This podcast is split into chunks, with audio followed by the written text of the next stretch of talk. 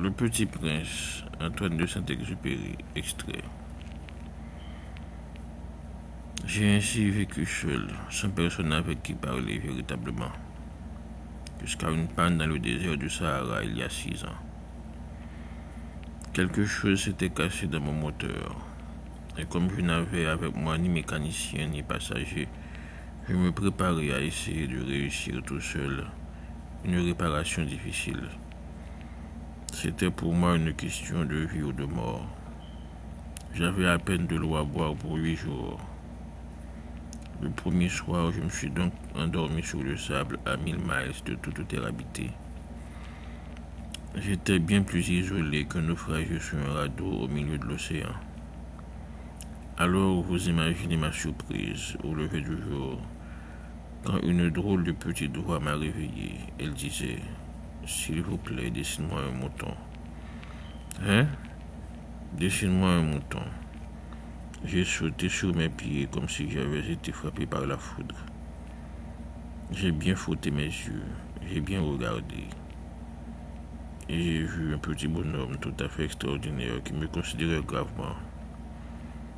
Voilà le meilleur portrait que plus tard j'ai réussi à faire de lui.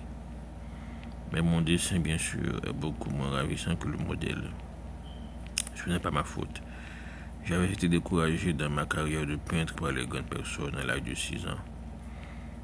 Et je n'avais rien appris à dessiner sauf les bois fermés et les bois ouverts. Je regardais donc cette apparition avec des yeux tout ronds d'étonnement. N'oubliez pas que je me trouvais à mille miles de toute région habitée. Or, mon petit bonhomme ne me semblait ni égaré, ni mort de fatigue, ni mort de faim, ni mort de soif, ni mort de peur.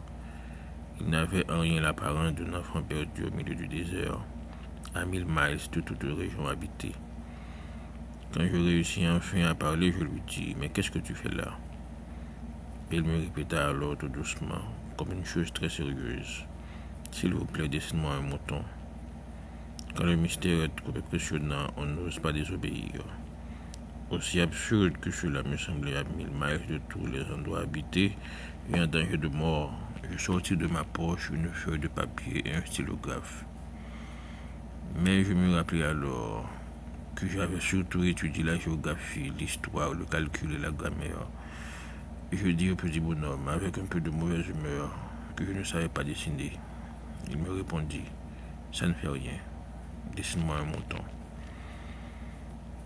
Comme je n'avais jamais dessiné un mouton, je refis pour lui l'un des deux seuls dessins dont j'étais capable, celui du bois fermé.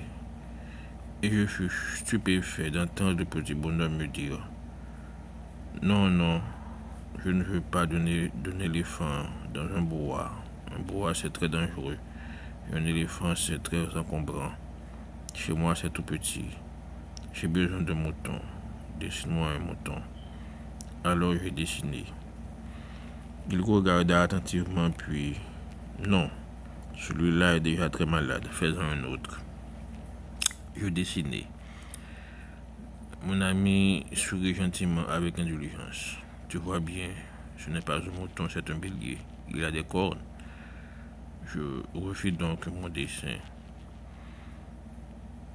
Mais il fut refusé comme les précédents. Celui-là est trop vieux. Je veux un mouton, qui vive longtemps. Alors, faute de patience, comme j'avais hâte de commencer le démontage de mon moteur, je griffonnais ce dessin-ci. Et je lui lançai. Ça, c'est la caisse. Le mouton que tu veux est dedans. Mais je fus bien surpris de voir s'illuminer le visage de mon jeune juge.